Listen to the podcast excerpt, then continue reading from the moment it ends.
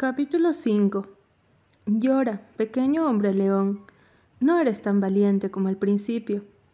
Little Lion Man. Mumford and Son. La chica de las noticias estaba en la puerta del cine cuando salí de la sesión de las 10.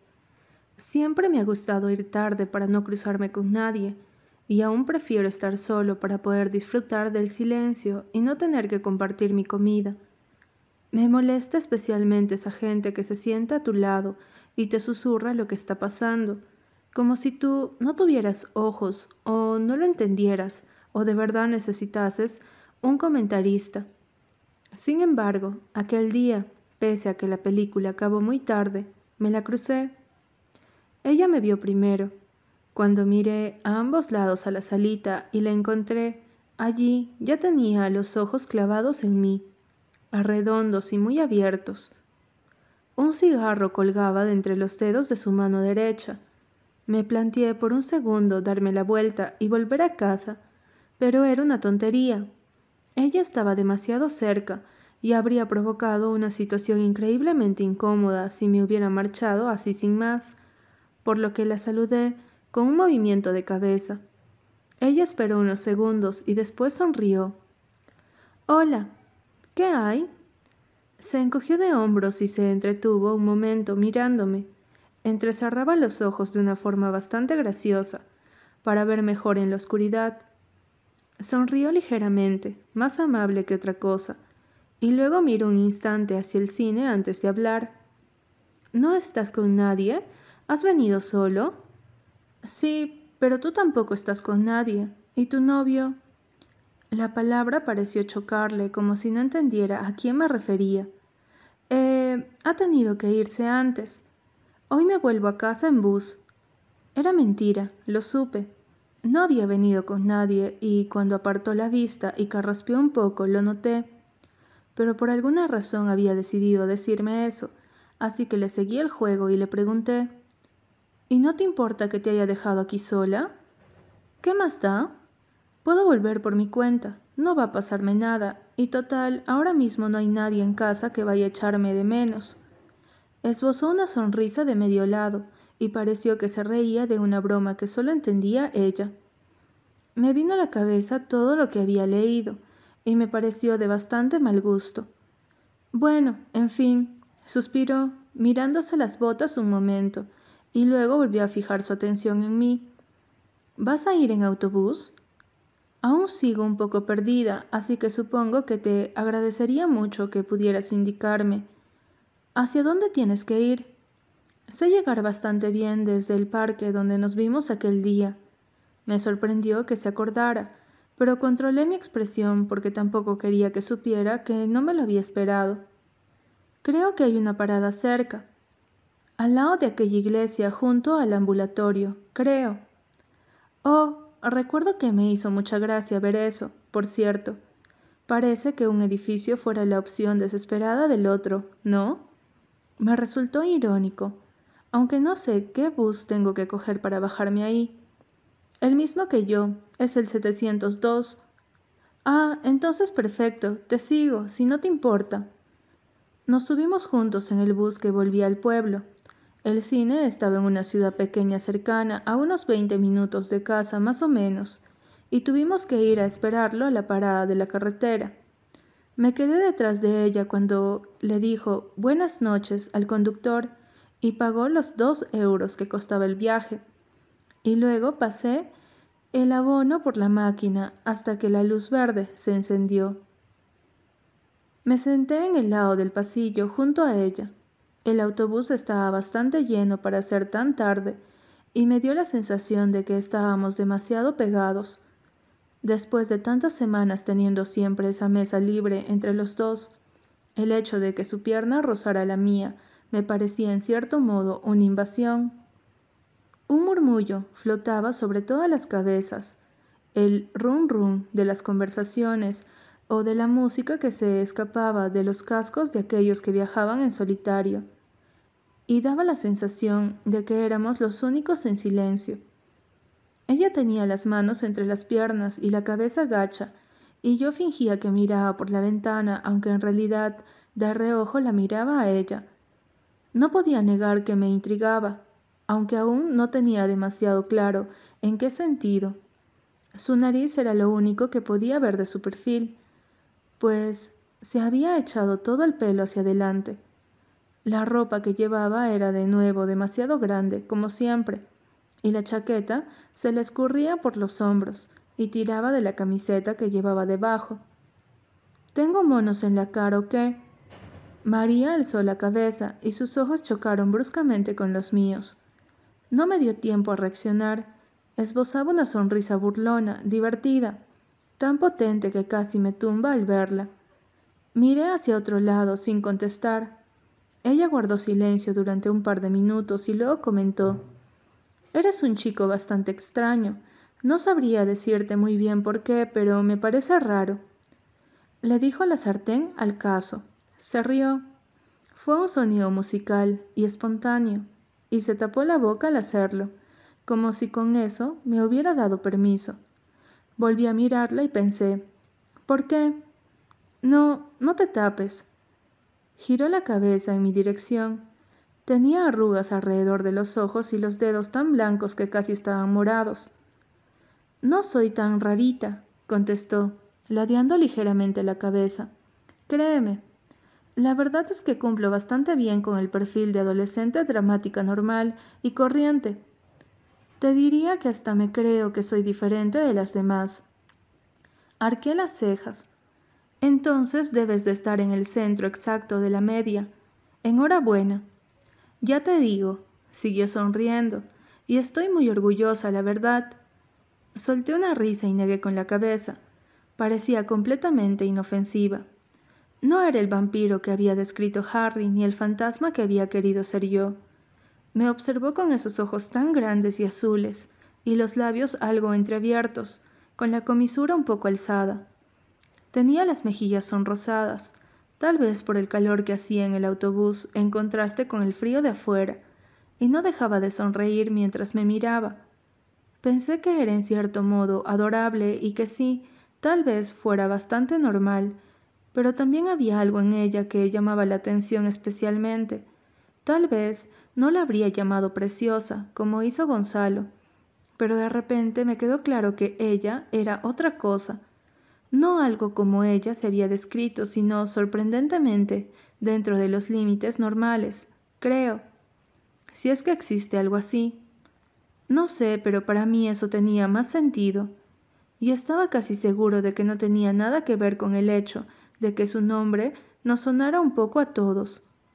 En ese momento, como todas las veces anteriores en que me había cruzado con ella, Tuve la sensación de que su presencia absorbía todo cuanto estaba a su alrededor. Te hacía sentir insignificante e impotente cuando te miraba de aquella forma, con esos ojos grandes y redondos e inhumanamente azules. Era muy difícil de mirar, como una escena demasiado violenta. Creo que ese es el adjetivo perfecto que describiría su mirada. Violenta. Violenta y agresiva, y sin ningún tipo de filtro. Por eso te hacía sentir pequeño e inútil, porque era una tormenta y no podías ganarla. Bueno, me miré las manos algo abrumado, intentando aparentar, aunque fuera un poquito de normalidad. ¿Qué película has visto? Mmm, James Bond. Entretenida. Se encogió de hombros. Tú. Una argentina. Era rara, pero no estaba mal, supongo. Giró la cabeza para mirar por la ventanilla. Yo me quedé callado porque no sabía qué más decir para seguir la conversación. Continué mirándome las manos, porque parecía lo más lógico, y me fijé en mis uñas lisas y rectas, y en mis dedos largos, y recordé aquellos tres años de solfeo que había dado solo porque a mi padre se le metió entre ceja y ceja que podría ser pianista. No sé por qué pensé en eso en aquel momento, sentado junto a una chica de madrugada en medio de la carretera y con todas las luces rodeándonos. Recuerdo que cerré los ojos, pensando que era tonto, e intentando inventarme cualquier otro tema de conversación. Tras unos segundos suspiró. La verdad es que ni siquiera sé por qué he venido, Tenía que haber acabado ese ensayo para la clase de literatura, pero no lo he hecho. Es para el viernes, aún tienes tiempo, contesté. Bueno, tampoco tanto. ¿Sobre qué lo haces?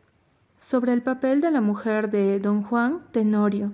Doña Inés me pareció un personaje fascinante, la verdad, sobre todo después de muerta. Tú, el motor zumbaba a nuestros pies y los coches de la carretera nos adelantaban con silbidos lejanos. La gente seguía hablando. Alguien le dio al botón de parar y observé a una señora levantarse de unos asientos delante de nosotros y caminar despacio por el estrecho pasillo. María se removió a mi lado y supe que estaba mirándome. Era como un láser sobre mi cara, incómodo y sorprendente. Oye, ¿yo te caigo bien? Abrí los ojos y arqué las cejas. ¿Cómo? ¿Me has oído? ¿Por qué lo dices? Soltó el aire por la nariz y sonrió de forma amarga. Hijo, entre lo del otro día y lo seco que eres conmigo, cualquiera diría que preferirías que me fuera. No soy borde. Quiero decir, no me considero, ni me he considerado nunca una persona borde. Tal vez ahora sea un poco amargo y sarcástico, vale. Eso es posible, pero hasta aquel momento creo que no le había soltado una bordería a nadie en mi vida, al menos no a propósito. Sin embargo, también soy perfectamente consciente de que a mucha gente se lo parecía, porque siempre estaba callado y serio y nunca tenía el impulso de ser el primero en hablar.